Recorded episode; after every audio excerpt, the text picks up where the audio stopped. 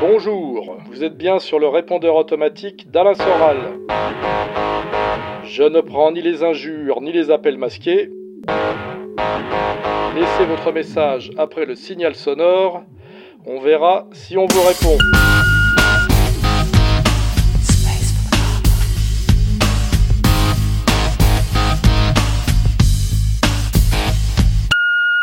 Bonsoir Soral, j'ai envie de dire le, guide suprême. Euh, alors j'aurais aimé que vous parliez d'un acte gravissime qui s'est passé à, Jérusalem. Donc le saccage et la profanation d'un cimetière euh, chrétien hein, et la profanation des tombes, enfin, une horreur donc commise par les, les gens de lumière et, notamment donc on parlait et, et par la même occasion en fait bon euh, faire un message à aux abrutis de, nationalistes euh, sionistes. Merci et bonne continuation. Bon, bah, bonne question et bon sujet. Ça va permettre de rappeler quand même, euh, pour contrer un peu les mensonges d'Éric Zemmour, parce que là, on est vraiment dans les mensonges, que le sionisme, et le sionisme, c'est-à-dire le retour euh, en Palestine des Juifs, s'est accompagné dès le début d'un anti-christianisme et d'un désir, euh, en réalité, de, ce qui est d'ailleurs très très dans la tradition juive, d'éradiquer de, de, leur histoire la présence chrétienne et la présence musulmane. Ce qu'on peut faire remarquer, c'est que tant que les lieux saints étaient sous le contrôle de l'Empire ottoman, ce qui a duré longtemps, il y avait une préservation des, lieux saints chrétiens et d'ailleurs juifs, et qu'il y avait l'idée effectivement que les trois, les trois religions abrahamiques, euh, puisque c'était le berceau, devaient être respectées. Dès lors que les sionistes ont pris le contrôle, de, on va dire, de la Terre sainte, il y a une volonté permanente de, détruire euh, non seulement les lieux saints chrétiens, mais aussi de persécuter euh, les, les chrétiens, notamment les prêtres qui sont encore là-bas. Ils sont euh, très souvent humiliés et euh, il y a des, saccages réguliers. réguliers hein. Et ça, ça s'inscrit totalement, cette attitude, on va dire, des, du, on va dire, du pouvoir euh, de la branche religieuse du pouvoir israélien, s'inscrit totalement dans la tradition antichrétienne et violemment antichrétienne du, judaïsme talmudique. Hein. Et c'est là où, effectivement, il faudrait que les je dirais, les nationaux sionistes qui se prétendent chrétiens, notamment comme le petit Guibon là, de, de, l'incorrect, euh, se regardent un peu dans une glace et arrêtent de mentir. Il n'y a aucun doute sur le fait que le, la religion la plus hostile au christianisme et le judaïsme, bien plus que l'islam, puisqu'en fait, euh, euh, le musulman pense que le chrétien n'est pas allé jusqu'au bout de, la révélation et que euh, après l'étape de Jésus, il doit aller jusqu'à l'étape terminale du prophète de, Mohamed.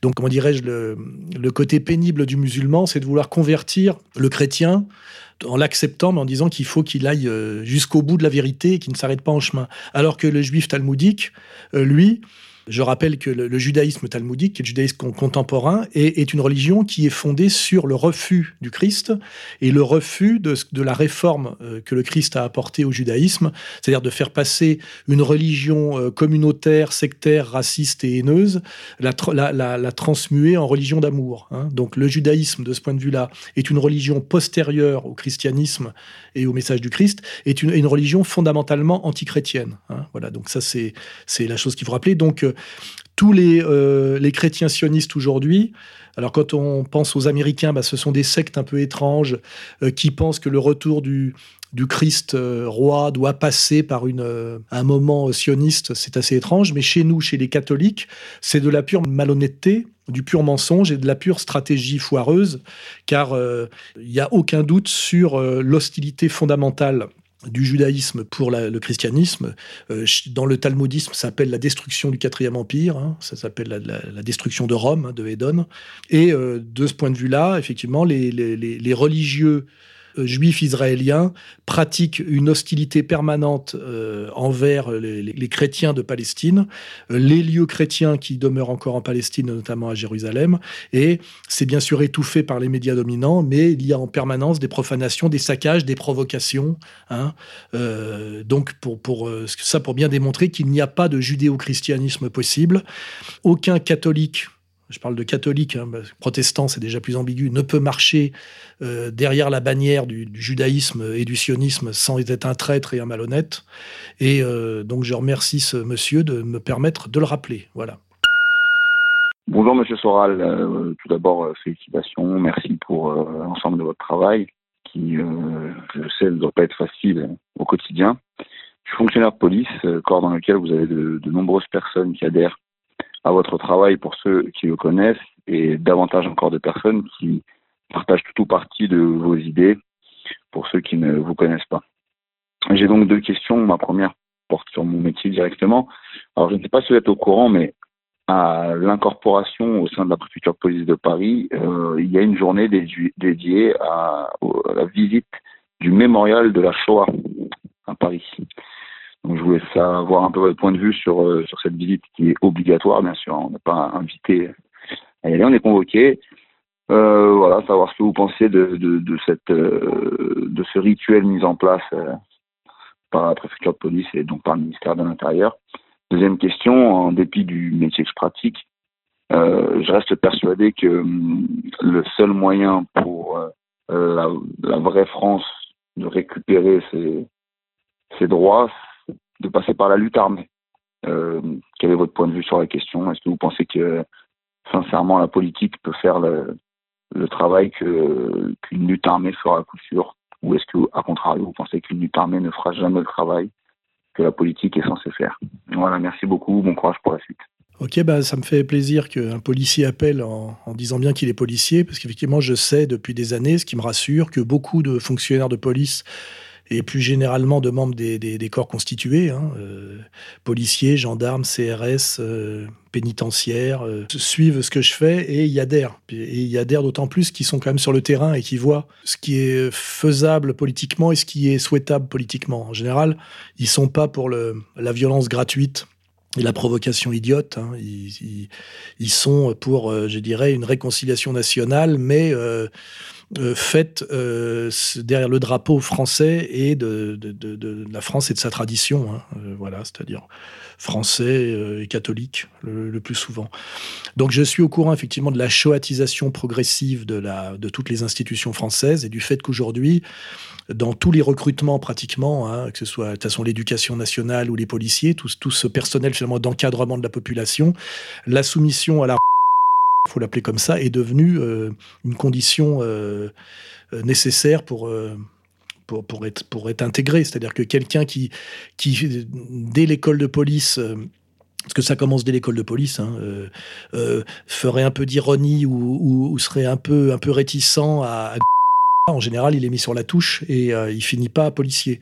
C'est ce qui explique euh, à mon avis, euh, une certaine servilité hein, des, corps constitués, parce que euh, ceux qui affichent trop ouvertement leur, réticence à, ce formatage ne portent, pas l'uniforme. On s'arrange pour qu'ils ne puissent pas le porter.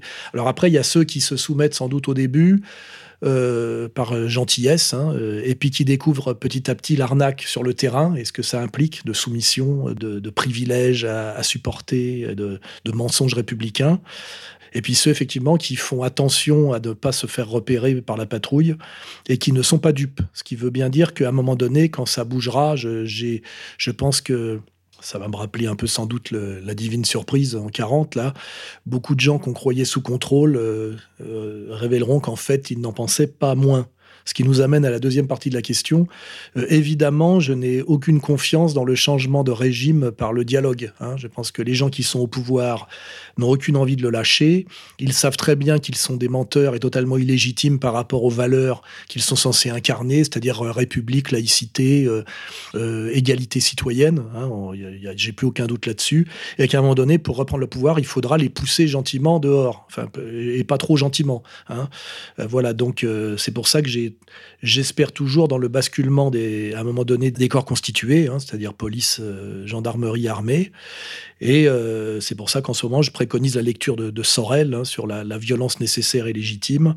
Euh, je mets en garde l'évolution des gilets jaunes qui tendraient de plus en plus à devenir un baston urbain entre jeunes désœuvrés et forces de police, alors qu'au départ, c'était pas du tout ça, puisque, comme je l'ai déjà dit, sans le ralliement des forces de l'ordre, euh, il ne peut pas y avoir de révolution. Euh, et euh, toute l'histoire le démontre, hein, depuis la Révolution française, en passant par la, la Révolution bolchevique, et même la, la, Révolution portugaise, pour ceux qui l'ont oublié, hein, la Révolution des œillets, les révolutions colorées, etc. etc. Hein, voilà. Je pense que l'ennemi le sait aussi. C'est pour ça que le pouvoir en ce moment pousse à l'affrontement systématique et, presque, je dirais, euh, pavlovien entre forces de contestation infiltrées par l'extrême gauche, qui a toujours été un auxiliaire du pouvoir profond, et forces de police qui, à mon avis, dans les grandes villes, sont choisies et primées pour être le, plus violent possible. Hein, voilà. Donc, je réponds euh, sur ces deux questions. Oui, euh, je suis au courant de la choatisation euh, progressive et intégrale de la République, ce qui est absolument insupportable et anormal, et qui, légitime déjà, au-delà même de la question sociale, même si elle la recoupe, c'est assez facile à démontrer qu'il qui, qui légitime déjà un processus révolutionnaire, et deux, effectivement, ce processus révolutionnaire demandera à un moment donné de passer par une lutte armée, je dirais, euh, au moins à, minima. Hein. Il faudra arrêter certaines personnes et il faudra faire comprendre à d'autres qu'elles ont intérêt à se calmer, euh, sinon ça va barder pour leur matricule. Ça n'a jamais été autrement dans l'histoire et il faut s'y préparer. Et personnellement, euh, je m'y prépare. Oui, bonjour Alain Soral. Oui, j'aurais une question. vous avez récemment, enfin pas récemment, mais il y a quelques temps, dit que vous avez eu euh, une relation avec euh, la femme de Stéphane Guillon, donc Muriel Cousin, qui animait, euh, enfin qui était chroniqueuse notamment avec Stéphane Bern dans 20h10 pétanque en 2004. je voulais savoir donc si, enfin, parce que si elle, était bonne entre guillemets au lit. Parce que moi, je me souviens, quand j'avais 16 ans, euh, je la trouvais pas mal, quoi. Quand je regardais 20h10 euh, pétante. Merci. Merci, monsieur Soral, pour votre réponse. Question amusante hein, qui, nous ramène vers du plus frivole. Alors, je vais en profiter pour préciser que euh, Muriel Cousin a effectivement été ma maîtresse, mais bien avant qu'elle qu'elle rencontre Stéphane Guillon. Hein. J'ai pas baisé la, femme de, Stéphane Guillon quand elle était son épouse. Mais en revanche, je l'ai connue à l'époque où je travaillais euh, pour Ardisson euh, dans son magazine qui s'appelait Entrevue, et elle était une de mes, mon assistante en fait. Comme elle était mignonne et qu'elle avait des nichons, on l'envoyait pour interviewer les, les types antipathiques et récalcitrants qui refusaient quand c'était moi ou mon, mon, comparse à l'époque, Marc Cohen, mais qui acceptaient quand c'était une, une journaliste bien nichonnée. Hein. Euh, elle, nous servait à ça. Hein. Et euh, elle a été ma maîtresse parce qu'elle avait tendance à, coucher utile, comme on dit. Donc, euh, elle a couché avec moi, mais elle a aussi accouché avec le rédacteur en chef et même le rédacteur en chef adjoint. Hein. Donc, j'ai pas une très grande fierté de m'être tapé Muriel Cousin. Mais ce qui m'étonne, moi, c'est que Guillon soit si fier de l'avoir ramassé sur le tard.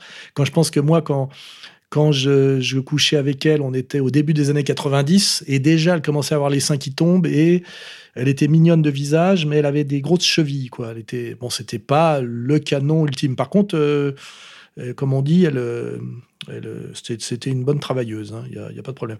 Donc voilà. donc ça me permet de préciser que effectivement j'ai couché avec la femme de, Stéphane Guillon, mais avant qu'il soit avec elle. Hein, voilà, petite précision. Bonjour Alain Soral. Euh, de nombreuses et diverses personnalités se sont exprimées à propos de la mort du professeur Forisson. De son côté, Bernard-Henri Lévy est resté silencieux. Il n'y a même pas d'article à ce sujet sur son site La règle du jeu. Comment faut-il interpréter cette absence de réaction? Merci. Alors là, faudrait, faudrait donner dans la psychologie des profondeurs. Soit euh, Bernard-Henri Lévy méprise tellement le professeur Forisson qu'il a estimé qu'il n'était pas de son niveau d'en parler, soit il s'est dit peut-être euh, plus stratégiquement que parler de Forisson obligerait à parler de ses persécutions, de la loi Guesso qui empêche quand même euh, la, liberté en histoire et qui fait dépendre la vérité historique de la loi, ce qui c'est quand même pas très glorieux. Euh, c'est pas très glorieux de valider ça pour quelqu'un qui se, qui se définit par ailleurs comme philosophe. Donc, je pense que Bernard Lévy a dû être très content que Forisson d'être enfin débarrassé de Forisson, hein, qui, a, quand même tenu tête à la communauté organisée sur un sujet fondamental, hein, qui est le, sujet de la Shoah, qui est, tout sauf un point de détail de l'histoire, comme vous le savez, mais plutôt le, comment dirais-je, le pivot sur lequel, autour, de la, autour duquel tourne toute l'histoire contemporaine. Je pense que peut-être que BHL s'est dit, euh, parlons-en le moins possible, euh, enfin débarrassé, euh, plutôt que de, de pérorer sur un sujet qui, à mon avis, je pense qu'il est, il est effectivement plus stratégique pour la communauté organisée de ne pas en parler que, d'en parler. Parce que quand les, honnêtes gens, hein, euh, les, gens qui ont un fond profondément chrétien, euh, découvrent euh, les persécutions qu'a subi Forisson et quel, et quel était finalement son, son travail et ce qu'il revendiquait, je pense que les gens seraient très très scandalisés. Hein. donc donc la stratégie face à ça d'ailleurs est toujours la même, c'est soit le silence, soit le silence, soit le mensonge. Hein, voilà. Donc euh, euh, peut-être que sur ce coup-là, BHL, euh, exceptionnellement, a préféré le silence au mensonge. bonjour Monsieur Soral, vous avez souvent parlé lors de vos conférences de l'éducation nationale et des profs notamment. J'aimerais avoir votre avis sur la violence scolaire actuelle. Quelles sont pour vous les causes de cette violence qui ne cesse de croître actuellement et quelles sont les solutions pour y remédier? Je vous remercie. Bon courage. Au revoir. Là, c'est un sujet complexe, hein, euh, puisque en fait, on voit bien aujourd'hui que euh, les enfants euh, actuels sont issus de mai 68, c'est-à-dire d'une d'une famille où le père est beaucoup moins présent qu'avant et une, une, société où le patriarcat s'est effondré, ce qui, à mon avis, produit chez les jeunes garçons un désir d'autorité qui n'est pas là et donc qui produit euh, un énervement et une, violence. Hein. C'est très connu par les psychologues et euh, ce, sans doute ce désir d'autorité qui, qui, qui n'est pas là et qui se traduit par une une violence et d'autant plus fort là où on est chez des jeunes garçons issus de sociétés traditionnelles. Hein. Donc là, il y a sans doute un lien avec l'immigration et on voit bien qu'il y a un décalage total entre ces jeunes garçons en, qui ont soif d'autorité et euh, des profs qui, eux, sont des purs produits de la démagogie 68, hein, avec soit la féminisation, euh, en fait, par le remplacement des, des, maîtres, hein, comme on disait avant, par des femmes, soit par la féminisation des maîtres. Et on voit bien que ce décalage total entre des, des éducateurs totalement féminisés et libertaires et des jeunes en, demande d'autorité, euh, de surmoi, de loi, ben, produit quelque chose d'explosif. Et je dirais de ce point de vue-là que euh, les éducateurs démagogues de l'éducation nationale ne font que à travers cette violence, récolter ce qu'ils ont semé. Hein. Il ne faut pas qu'ils se plaignent. Euh, d'ailleurs, euh, je, peux témoigner que de plus en plus d'éducateurs issus de l'éducation nationale me contactent, se rapprochent de moi et admettent que la démagogie de la ligne actuelle est un fiasco total. Et de plus en plus euh, de comment dirais-je d'éducateurs qui normalement constituent le gros du bastion de la gauche euh, de la gauche euh, politique, hein, de la gauche PS, progressivement sur la ligne Brigelli, là d'ailleurs, nous, nous rejoignent. Hein, voilà. Donc je l'avais déjà écrit dans mes bouquins, j'avais dit le, finalement le, prof de gauche qui se fait emmerder par le, jeune en, demande d'autorité et qui euh, finalement euh, agresse euh, ce maître incapable de lui enseigner l'autorité, la limite, la, la loi, et ben finalement ce maître ne fait que récolter ce qu'il a semé et, et comment dirais-je, c'est une forme de justice immanente et, de l'histoire. Hein. Bonjour Monsieur Soral. Je tenais tout d'abord à vous remercier pour tout le travail que vous avez effectué, travail qui m'a non seulement formé politiquement, mais également réveillé. C'est-à-dire que j'étais endormi dans le mensonge républicain contemporain, dans tout ce marasme cosmopolite libertaire qui est un tranquillisant idéologique.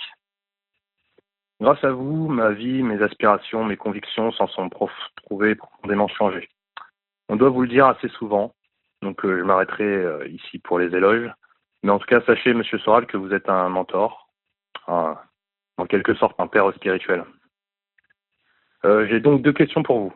Étant musicien de métal extrême, j'aimerais savoir quel regard vous portez sur ce style de musique qui m'a également beaucoup apporté sur la réflexion philosophique et spirituelle.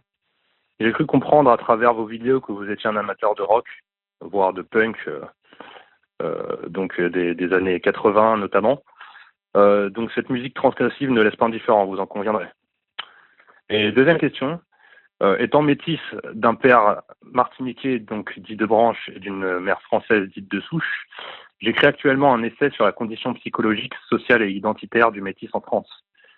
Cela intéresserait-il contre-culture éventuellement?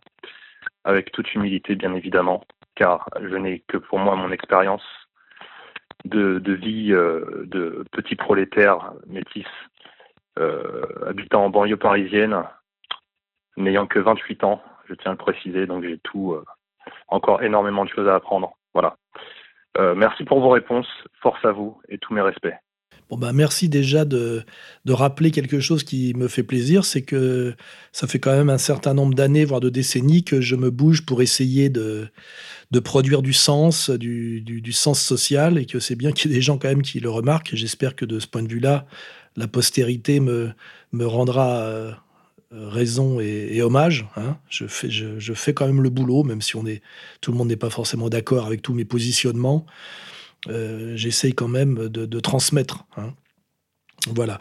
Alors après, on parle de rock. Euh, oui, alors moi j'aime le rock, mais alors lui il est sur le métal extrême. C'est parce qu'il est plus jeune que moi. Moi je suis plutôt sur la séquence, on va dire 63-73, hein, c'est-à-dire euh, ce qu'on appelle euh, pop rock anglais et américain. Et comme je suis un peu quand même quelque part un, intello cultivé, mes goûts vont plus vers l'école de Canterbury, hein, c'est-à-dire Soft Machine, Robert Wyatt.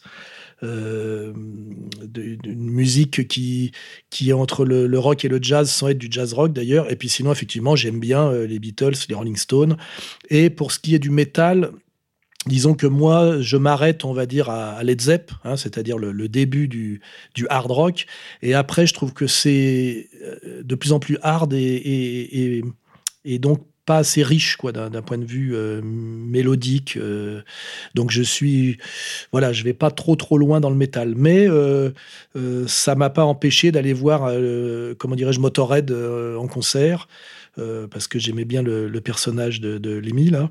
Autant le rap, j'ai du mal, euh, autant le métal, c'est pas ma musique préférée, mais je crache pas dessus.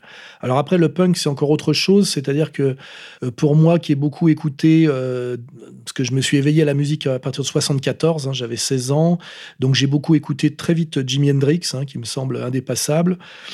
Et puis, euh, par contre, euh, euh, on a subi très vite, 74, 75, ce qu'on a appelé le rock progressif, ultra, ultra instrumental, avec les, circonvolutions au clavier des Rick Wakeman, de Yes et tout ça. Et ça devenait très, très chiant, le rock progressif, et aussi le jazz rock de l'autre côté, où des virtuoses du jazz venaient dans le rock pour faire quelque chose qui n'avait pas beaucoup de créativité et de richesse mélodique. Et le punk, quand il est arrivé en 76-77, a un peu balayé toute cette merde. Et c'est pour ça qu'on a aimé le punk, parce que c'était un peu un retour aux origines du rock, avec des gens qui jouaient pas spécialement très bien, mais avec une certaine pureté, une certaine violence sociale qui correspondait aussi à la crise euh, qui émergeait à ce moment-là en Angleterre avec les débuts du thatcherisme. Donc, euh, j'ai aimé à la fois l'école de Canterbury en pop rock, euh, puis après, j'ai aimé le, punk par opposition à la, dégénérescence rock progressif et jazz rock. Et après, ben, j'ai eu effectivement mes, ma période new wave hein, avec Divo, euh, B52. Et puis après, bon, ben, on vieillit. On, à partir de la trentaine, on est quand même moins militant sur la musique et on, on est déjà, euh, comment dirais-je, on, vit un peu sur le, sur le stock qu'on s'est constitué pendant l'adolescence. Hein, voilà. Donc c'est ce que je dirais sur euh, mes positionnements sur la musique. Après, je peux dire effectivement que euh, je me suis passionné après pour le jazz, pour l'opéra, pour la musique dite classique. Et vraiment, j'ai des goûts très, très, très, très éclectiques en musique. Pour moi, il n'y a que deux catégories de musique. Il y a la, la bonne et la mauvaise. Hein. Le reste, je ne discute pas du reste. Quoi. Alors après, l'autre sujet qu'il a abordé, c'est sur le métier Hein. Alors, il a écrit un bouquin là-dessus. Euh, oui, bah après, euh, il faut le faire lire. Si c'est bon, ça peut être intéressant, parce que c'est vrai que c'est un sujet qui m'intéresse, le métis, puisque moi, j'en ai parlé pas mal quant à moi, sur le, point sur le, plan de ce qu'on appelle le métis social, hein, ce qu'on appelle le déclassé, celui qui est à la fois un bourgeois et un prolétaire, et qui est mal à l'aise des deux côtés, et qui critique euh, sa bourgeoisie par son prolétariat, et qui en même temps souffre de son prolétariat par sa bourgeoisie. Vous voyez, c'est le c'est ce qu'on appelle la conscience naturelle, telle que l'a pensé Jean-Jacques Rousseau, qui produit la plus grande souffrance, mais aussi la plus grande lucidité. Voilà. Alors le métis racial a, à mon avis, une parenté avec le métis social. S'il est de deux mondes, bah, c'est le cas par exemple d'un Dieudonné, hein, ce qui fait sans doute euh, beaucoup pour son talent. Hein, parce que souvent on, réduit Dieudonné à sa dimension africaine parce que c'est ce qui l'intéresse le plus, parce que sans doute c'est un peu loin, donc il y a le charme de l'exotisme, mais il est aussi breton. Et euh, c'est un sujet de sociologique très intéressant. Le métis, la souffrance du métis, la conscience du métis. Euh, je pense que c'est un sujet qui a pas mal été politiquement et sociologiquement abordé euh, au moment de la décolonisation et de la période qu'on appelle le, tiers-mondisme. Mais sans doute qu'un bon bouquin sur le sujet aujourd'hui, puisque ça touche quand même pas mal de jeunes de, qu'on dit des quartiers, parce qu'il y a beaucoup de métis hein, dans les métis sociaux d'ailleurs, et métis culturels et métis tout court, c'est sans doute un sujet politiquement très très intéressant hein, pour essayer de comprendre un certain malaise, par exemple, des, banlieues, problème aussi de manipulation, problème d'idéalisation. Euh, il, faut, il faut lire, mais c'est un sujet sociologique et politique très actuel. Hein. Euh, par exemple, tiens, si ça me vient comme ça à l'idée, Mbappé, par exemple, est à la fois un jeune Français de la banlieue parisienne qui a un père euh, camerounais, je crois, et une mère algérienne, vous voyez? Donc, il est métisse à plusieurs niveaux. Hein.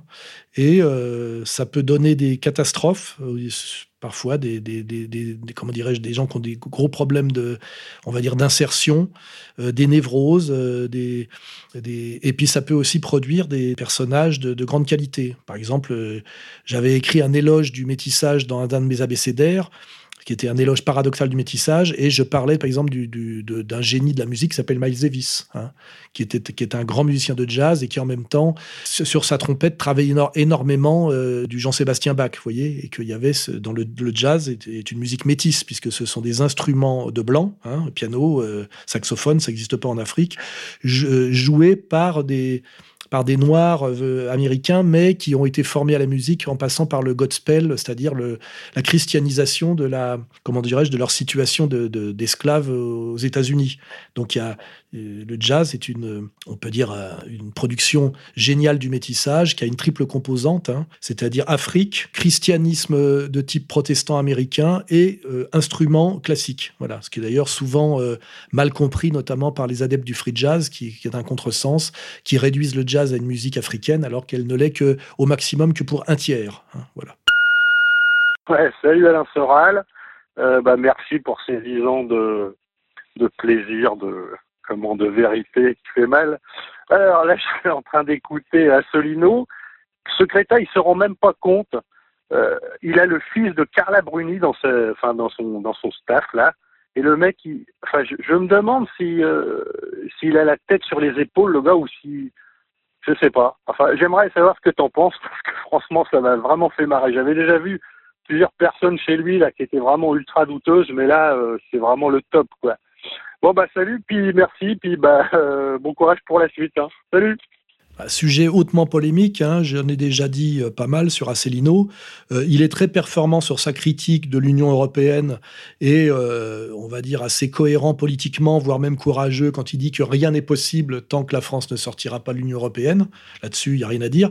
Mais par ailleurs, j'ai fait remarquer encore récemment que la catégorie fondamentale de la politique, c'était la violence et la peur.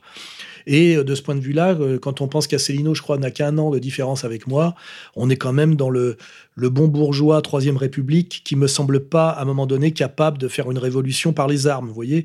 Et sans doute, euh, ce républicain critique croit-il qu'il peut arriver à ses fins par de la stratégie fine hein, C'est toujours ce qui évite effectivement d'afficher sa peur et son conformisme, on va dire bourgeois, en disant que, en se disant que s'il coopte le petit Enthoven, on risquera pas de le traiter, notamment, vous savez, de ce qualificatif infamant et définitif qui serait euh, l'antisémitisme, hein, puisque on voit bien que dès que vous vous opposez à la, on va dire à la norme politique et au, au dictat de la, de la politique, euh, très très vite, les Gilets jaunes en ont fait l'expérience, on vous soupçonne d'antisémitisme. Alors sans doute se dit-il qu'en cooptant le petit Enthoven, là, qui n'est pas seulement le fils de Carla Bruni, mais qui est aussi le fils de Enthoven père et Enthoven fils, c'est le troisième de, c'est la troisième génération, eh ben sans doute euh, on lui foutra un peu la paix sur ce côté un peu dangereux de vouloir euh, redevenir euh, nationaliste, de redevenir souverainiste, de s'opposer au mondialisme, parce que finalement tout ça, ce sont des termes qui amènent très vite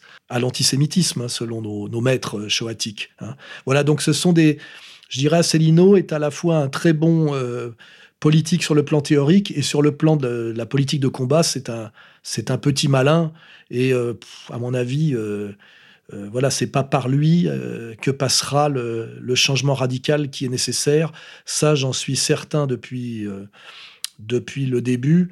Mais bon, je rassure les Asséliniens, je suis aussi persuadé que ça ne passera plus non plus par Marine Le Pen et le, le Rassemblement national, hein, si ça peut les, si ça peut les calmer euh, et leur faire euh, accepter un peu plus ma critique. Voilà.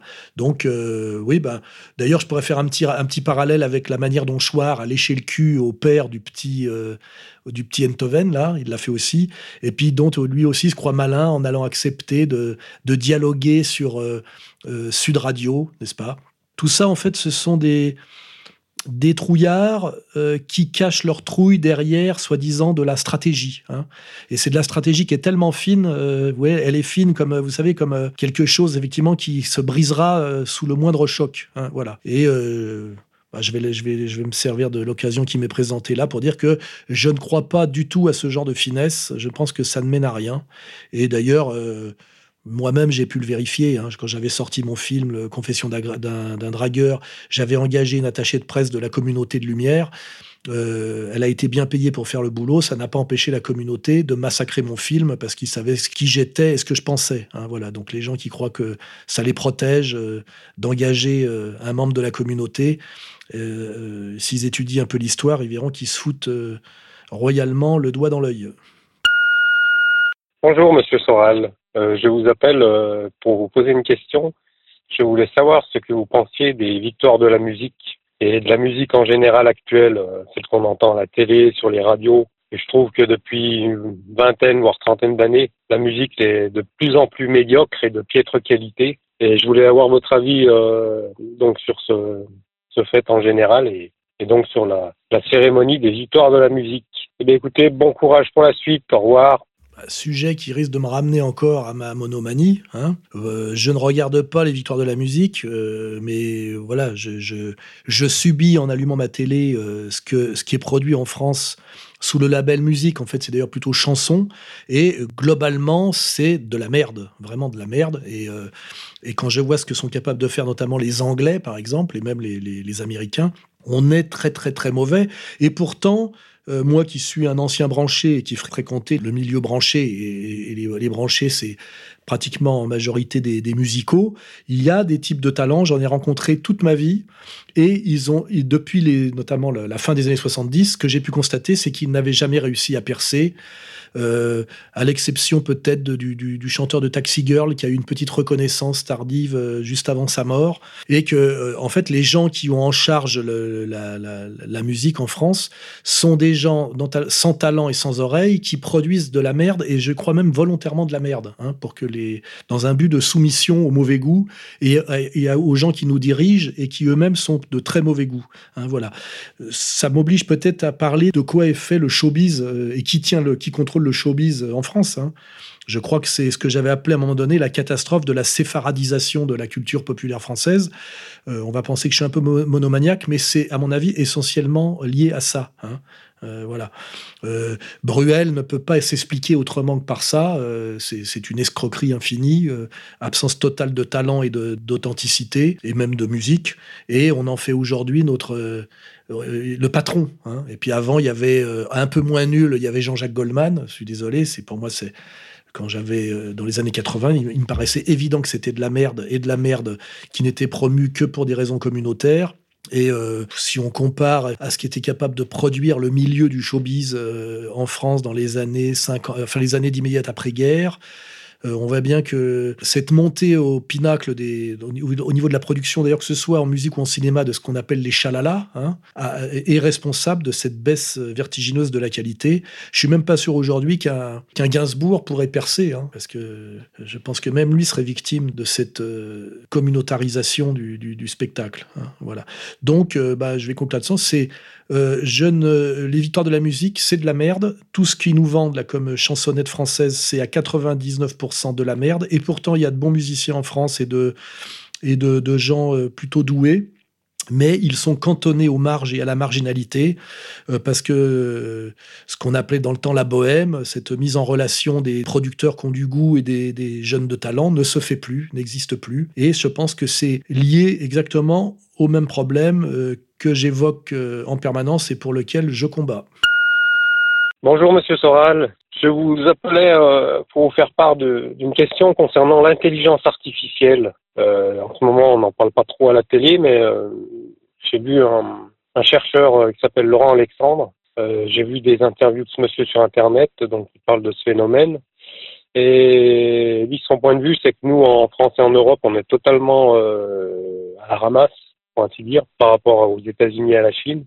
Et euh, il y a un autre, un autre intellectuel, c'est un Israélien, Yuval Harari, qui lui projette que dans le futur, euh, grâce à l'intelligence artificielle, il risque d'y avoir euh, vraiment une fracture entre entre les gens très riches qui posséderont cette intelligence artificielle, des sortes d'hommes-dieux, d'où le titre de son livre Homo Deus, et toute une, une, importante catégorie de la population qui sera complètement déclassée un peu à l'image de ce qu'on voit dans les films de, science-fiction, d'anticipation américain. Alors, je voulais savoir euh, quel était votre avis sur sujet, si cette intelligence artificielle va être essentiellement utilisée euh, pour le bien de l'humanité ou au contraire, euh, est-ce qu'il risque pas d'y avoir encore une fracture plus grande entre les élites et le peuple par rapport à ce qu'on voit actuellement? Voilà. Eh bien, écoutez, bonne journée, bon courage, au revoir.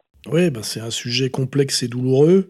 J'ai écouté les, conférences sur Internet de ce Laurent Alexandre, hein, au début, j'ai cru que c'était un comique. Après, j'ai compris qu'il rigolait pas. Et euh, oui, je me suis toujours méfié. Je me rappelais déjà de, ma, critique de Dantec des, gens qui parlaient d'intelligence artificielle et qui avaient en réalité une conception très artificielle de l'intelligence. Hein. Euh, par ailleurs, le, sujet est sérieux. C'est sûr qu'on est dans une société euh, hyper technicienne où la technique est couplée avec le capital et le profit, ce qui fait qu'elle va non pas vers du partage et du socialisme, mais plutôt vers de l'inégalité accrue et de la violence. Alors de la violence dans les deux sens, hein, de la violence par l'exclusion, et là on voit bien les, gilets jaunes, hein, qui seraient les, les exclus de la, de la technologie d'une certaine manière, et donc les exclus de la société technologique, et de l'autre côté l'hyper-arrogance des déconnectés et déformés avec le côté reproduction familiale. Hein. on voit bien à la limite la, dynastie Enthoven. Euh, et tout ça produisant une énorme violence sociale. Il suffit de regarder comment je rentre là du Venezuela. Il suffit de regarder déjà comment ça fonctionne en Amérique latine entre les élites compradors qui vivent dans des, dans des lieux sécurisés et puis autour d'eux des favelas avec des êtres faméliques retournés pratiquement à l'état sauvage et des tensions euh, fondées sur de la violence réciproque, hein, euh, violence sociale d'un côté, euh, violence physique de l'autre, totalement d'ailleurs légitime. Hein. Ce qui veut bien dire d'ailleurs que cette société hyper technicienne ne peut avoir d'avenir sans passer par le chaos que si elle est couplée avec une vision, je dirais, socialiste et chrétienne du monde, c'est-à-dire de partage, de redistribution. Si c'est strictement couplé au profit et au capitalisme, ça va vers une société à deux vitesses ultra-violente qui ne peut se solder que par, euh, effectivement, comme dans les films de science-fiction, de l'hyperviolence d'un côté comme de l'autre, violence policière d'un côté pour maintenir le, pouvoir des élites, et puis de l'autre côté, euh, violence insurrectionnelle, vengeance, prédation. On est déjà dans du, dans du gilet jaune face à Bernard-Henri Lévy. Hein. Euh, voilà. Et, euh, je pense, moi, que des types comme Laurent Alexandre, ce qui se faire reconnaître et choper euh, en passant euh, en bagnole par un rond-point euh, à la campagne et de se faire massacrer physiquement. Je pense que ça serait, il, comprendrait les, les limites, comment dirais-je, de la technologie quand on est face à la bête humaine. Hein voilà.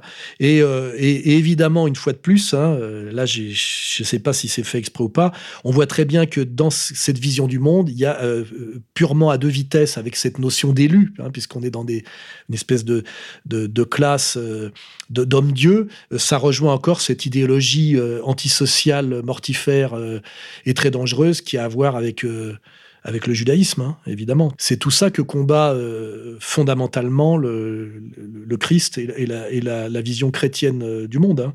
Et que si on n'en passe pas par là, ça finira mal. Oui, bonsoir Alain Soral. J'ai une question sur le cinéma, plus précisément les, films d'horreur. Voilà, je voudrais euh, savoir si le film d'horreur, enfin si vous l'incluez dans les, arts du cinéma, et s'il est légitime pour vous ou est-ce euh, un prétexte pour une propagande euh, anticatholique, voire sataniste, euh, et comme dirait Révéricène, christianophobe? Voilà. je prends un exemple, par exemple le film Ça, avec les clowns démoniaques, hein, qui ont brouillé une génération de gosses avec l'image du clown. Et est-ce que, voilà, toutes ces figures de l'enfance est-ce que c'est de la paranoïa ou est-ce que vraiment il y a une volonté de déformer tout ça? Voilà. excellent week-end à vous et merci d'avance. Merci. Alors là, euh, pareil, euh, sujet un peu complexe. Euh, le film d'horreur fait partie du, cinéma et il, a, a ses, comment ses lettres de noblesse.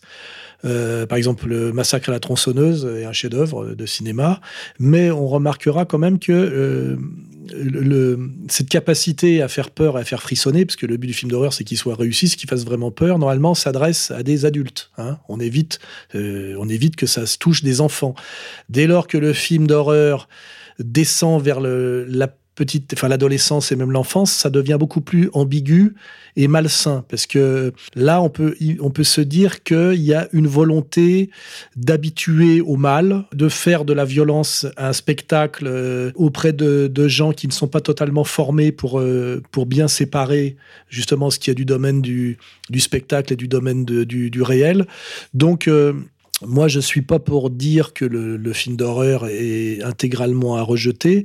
Je pense que dans une conception, on va dire un peu un peu sérieuse des choses, le film d'horreur doit être réservé à un public adulte. Euh, et dès lors qu'on voit, par exemple, des films d'horreur avec des poupées et qui sont là pour terroriser des enfants, ça devient effectivement très ambigu et, très malsain. Et c'est peut-être sans doute la tendance actuelle et le côté euh, la dégénérescence actuelle. Voilà.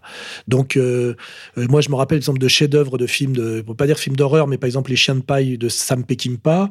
C'est à la fois ultra violent, mais très intelligent, et euh, il y a un message euh, social positif hein, sur la lutte entre justement la violence sauvage et euh, la domination de la violence sauvage par une par, comment dirais-je, un civilisé qui sait faire la différence entre la morale et la violence. c'est du cinéma ultra violent, mais intelligent, avec un message euh, social positif, et qui s'adresse en plus effectivement à des euh, adultes. Hein. Et ça, sans doute, euh, c'est un cinéma que, que je trouve respectable et à respecter. Et puis ce dont, ce dont on me parle là, que je connais pas bien, parce que c'est vrai que moi je vais beaucoup, j'ai passé l'âge d'aller au cinéma. Hein. Je vois des trucs un peu la nuit euh, à la télé de temps en temps quand je veux me détendre. Et en général, je regarde plutôt des films de, science-fiction parce que ça me, ça me détend. Euh, il est possible aussi, effectivement, qu'il y ait, euh, je l'ai remarqué quand même, une banalisation auprès des enfants de la violence, de la laideur et de la transgression. Et ça, sans doute, effectivement, qu'il y a derrière quelque chose de politiquement pervers et de politiquement voulu. Hein, voilà. Et euh, bah, ça rejoint toute la critique qu'on fait actuellement, euh, effectivement, du, du capitalisme dans sa phase, euh, on va dire, terminale, qui marche la main dans la main avec le satanisme et avec la destruction des valeurs. je pense qu'on a, voilà, on, est, on rejoint toujours un peu les mêmes sujets. Bonjour, monsieur Soral Olivier. je vous appelle par rapport à quelque chose de très intéressant et d'exceptionnel et uniquement français dans le monde, musicalement, c'est Christian Vander et Magma. On fête les 50 ans de Magma cette année, donc euh, on peut se permettre de dire que c'est une dissidence euh, dans le monde artistique et musical, parce que Christian est quelqu'un de très fidèle à ce qu'il a fait, à son option artistique. Pour moi, c'est plus qu'un batteur sublime, c'est aussi un poète poésie, création, donc on est au, au summum de, de, la lumière. Et euh, euh comment dire, il a, il a toujours fonctionné et il fonctionne encore hors médias, hors showbiz, contre vents et marées. c'est sublime et Voilà. Et deuxième petite question, euh, en résumé, si je peux me permettre par rapport à tous vos discours et, les interventions sur YouTube, euh, je pense que le problème actuel, c'est le conflit entre deux verbes, le verbe être et le verbe avoir. Je pense que le verbe avoir doit être au service de l'être et non pas l'inverse, donc euh, l'économie au service du social, et là, comme tout est inversé, voilà, et que, bah, écoutez, prenez soin de vous, euh, je pense beaucoup à vous, je prie pour vous, je suis bouddhiste. Et euh, je suis très très proche de Jésus-Christ aussi. Euh, je vous aime beaucoup, je vous respecte infiniment. Et prenez soin de vous. Vraiment, très bonne santé jusqu'au bout. Voilà, merci monsieur. Un message qui fait plaisir, hein, que des gens respectent mon travail et le reconnaissent, que d'autres prient pour moi. Je pense que c'est pas inutile. Oui. Sans doute que j'ai besoin d'être protégé quelque part et que les prières peuvent sans doute aider à ça. Euh, le sujet principal, c'est Magma. Bah, là, je vais faire plaisir à ce monsieur puisque je connais bien le groupe Magma. J'ai vu euh, Magma de Christian Vander euh, en concert deux fois à Grenoble et au Castelet. pour ceux qui connaissent se, rappelleront que ça nous ramène au milieu des années 70. Hein. J'ai j'ai plus maintenant en vinyle, mais j'avais à une époque pratiquement tous les disques de Magma que j'aimais bien. Euh, c'est très très typique et très particulier. Euh, ça s'écoute pas tous les jours. J'écoute encore régulièrement le, le, le, disque que je préfère de Magma, qui est Contarcose, phase 1 et phase 2, que j'écoute avec euh, grand plaisir. Et euh, je sais que Christian Vander aime bien ER e et, ce que je fais, hein, puisque nous avons un camarade qui s'appelle Stéphane chez nous, qui est un des cadres d'ER, qui est très proche de Magma et je, crois même pouvoir dire que euh, euh, m'a ramené une fois euh, d'une rencontre avec Christian un petit message qui m'était adressé et que je sais que dans le langage de Magma, qui est le Kobaya, vous savez, Christian Vander nous appelle à ER les intacts. Hein, voilà, c'est le nom que Christian Vander donne aux, militants et aux combattants d'égalité et réconciliation. Voilà pour la, la, première partie. Donc salut à Christian Vander. Je sais que je crois qu'il aime bien ce que je fais et je lui, je lui transmets le message que j'aime bien aussi ce qu'il fait. Je respecte sa longévité, la particularité l'exigence de sa musique. J'aimais beaucoup à l'époque euh, Yannick Top à la basse, pour ceux qui connaissent, qui était, qui était accordé, euh, je crois, une tierce plus bas avec une corde spéciale, et qui, était d'ailleurs pour gagner sa vie le, batteur, le, le, le, bassiste attitré de Johnny Hallyday, qui avait donc une double carrière. Il était à la fois le bassiste de Johnny Hallyday et le bassiste de Magma, donc je ne sais pas si Yannick Top est toujours de ce monde, mais j'adorais le son extrêmement grave de, de sa basse. Et bien sûr, on va pas parler des qualités mondialement reconnues de batteur de, Christian Vander et d'avoir fait un, groupe dont la, batterie était comment dirais-je l'instrument leader, ce qui est assez rare. D'ailleurs, il y a deux grands batteurs que j'aime bien. Enfin, j'en aime beaucoup, hein, mais mais il y a Vander et aussi un autre batteur que j'aimais beaucoup. J'aimerais avoir son avis là-dessus. C'était le batteur très atypique de Cannes, du groupe Cannes. Hein qui jamais, jamais ne faisait de roulement, hein, et qui était très décrié par les, les gens un peu cons qui disaient qu'il battait comme un Allemand, euh, ce qu'il était d'ailleurs, mais que moi je trouve très très intéressant euh, parmi les batteurs qu'on appelle batteurs de rock progressif. Euh, j'ai très grand respect pour Christian Vander et aussi pour le batteur de Cannes, donc, qui est mort récemment, dont j'ai, j'arrive pas à me souvenir le nom, non pas facile à prononcer. J'aimerais bien savoir si un jour Vander peut me faire passer le message qu'il pensait de la manière de, de battre du batteur historique du groupe Cannes, qui est aussi d'ailleurs un groupe que je qualifierais de génial. Hein. Hein, de krautrock. Voilà. Alors après, on est sur l'être et l'avoir. Oui, bah ça, c'est je ne veux pas dire qu'on enfonce des portes ouvertes, mais il est évident effectivement que le capitalisme euh, dont le but est le profit par la vente de, marchandises et, par le, comment dirais-je, la, logique euh, étendue à tout du marché, effectivement, est, euh, est un système d'hypertrophie de, l'avoir au détriment de l'être.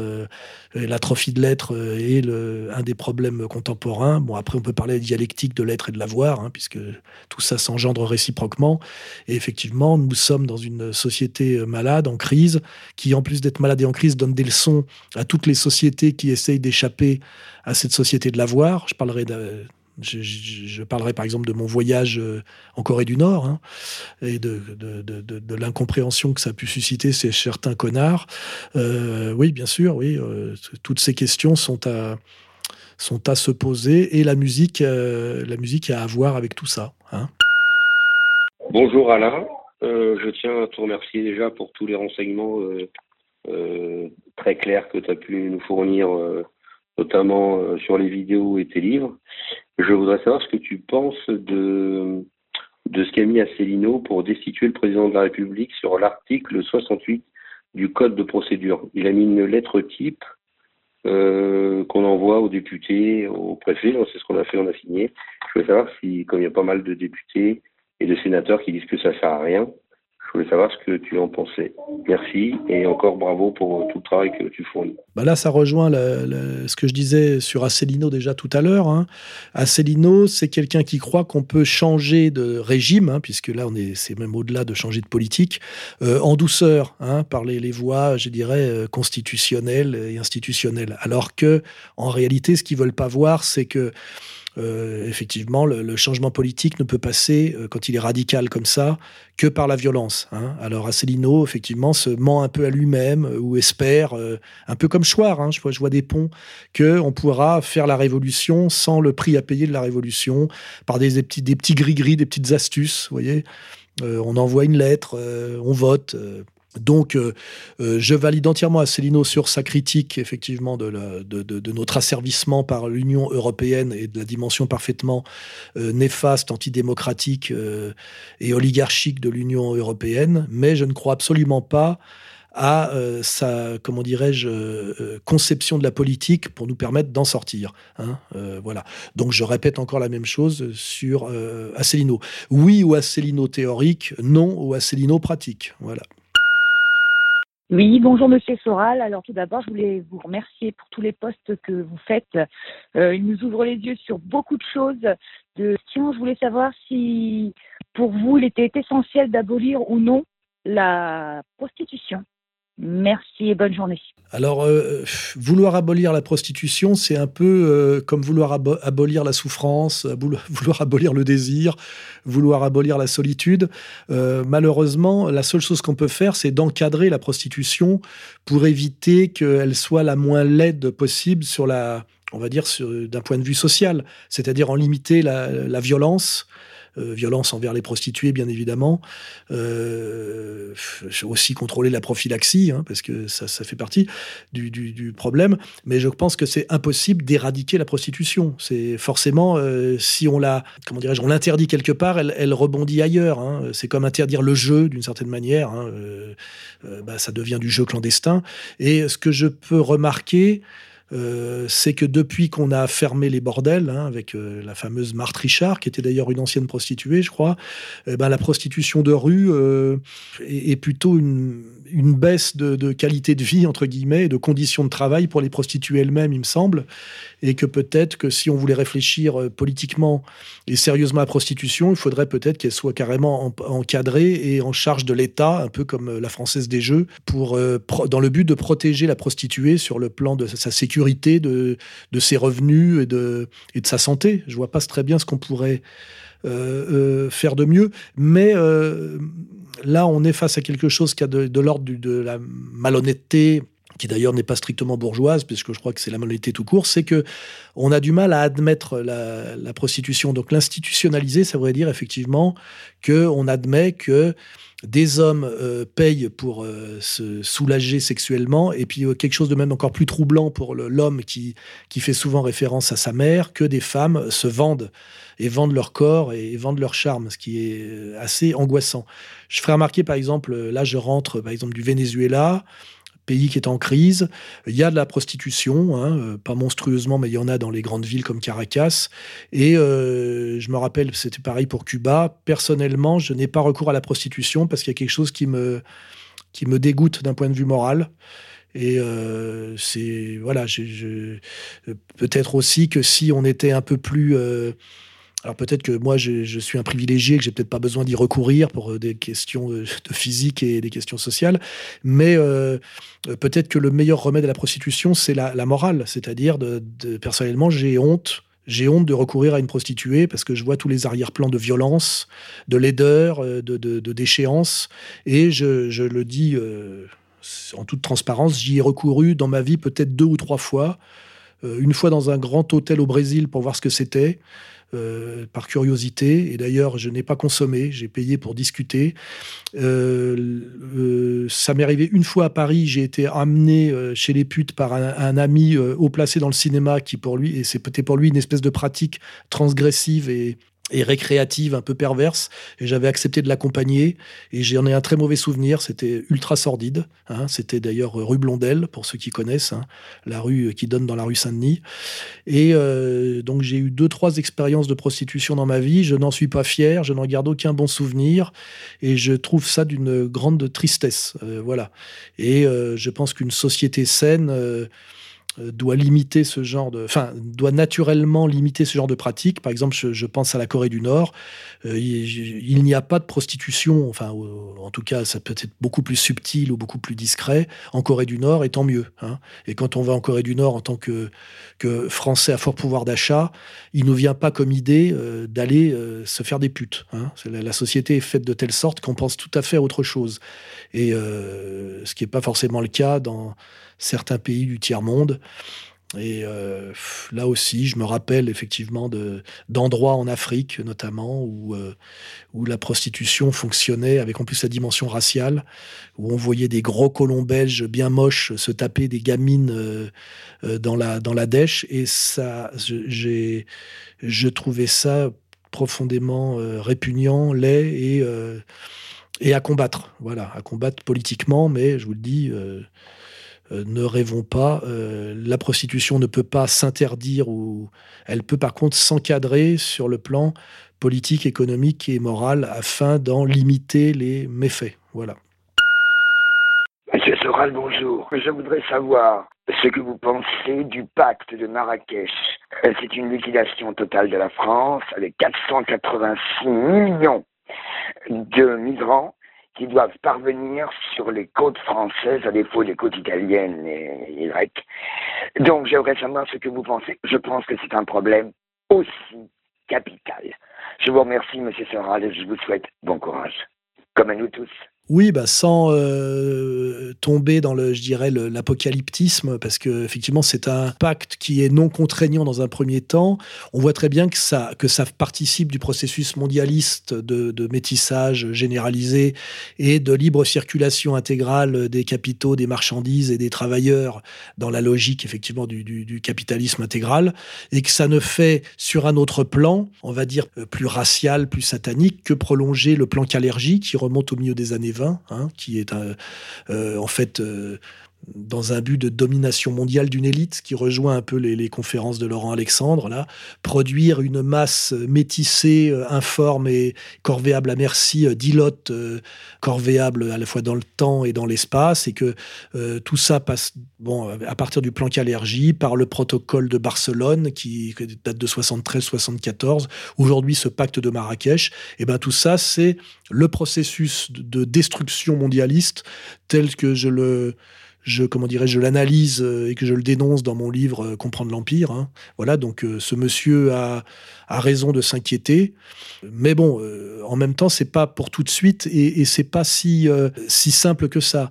Disons que le, on va dire le, le, noyau sérieux de ce pacte de Marrakech, c'est de supprimer sur le plan juridique et sur le plan du droit international la distinction entre euh, clandestins et euh, citoyens euh, de, droit légitime. Hein. C'est-à-dire que ça abolit la, notion de clandestin. Hein. C'est-à-dire qu'on ne peut plus s'opposer, un, un, État par son propre droit ne peut plus s'opposer à la venue sur la territoire de quelqu'un qui est venu illégalement. Hein. C'est ça. donc on voit bien qu'effectivement c'est euh, l'objet du pacte de Marrakech, c'est de protéger à tout prix les droits du migrant, hein, ou, euh, de, légaliser l'illégalité du migrant, d'ailleurs qu'on appelle migrant et qu'on appelle plus clandestin, ce qui est déjà un glissement sémantique qui en dit lourd.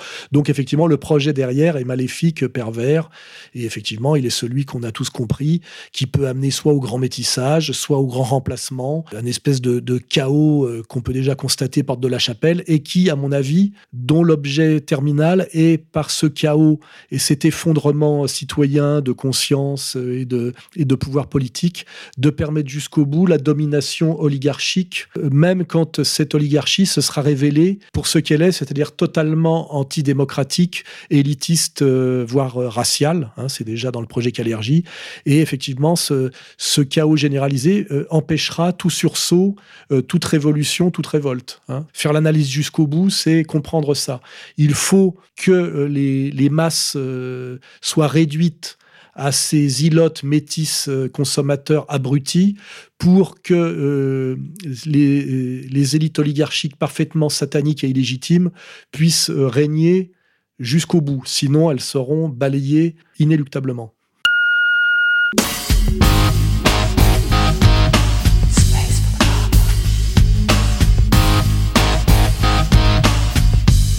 Si vous souhaitez poser d'autres questions à Alain Soral ou lui répondre, appelez au 0899 25 22 66.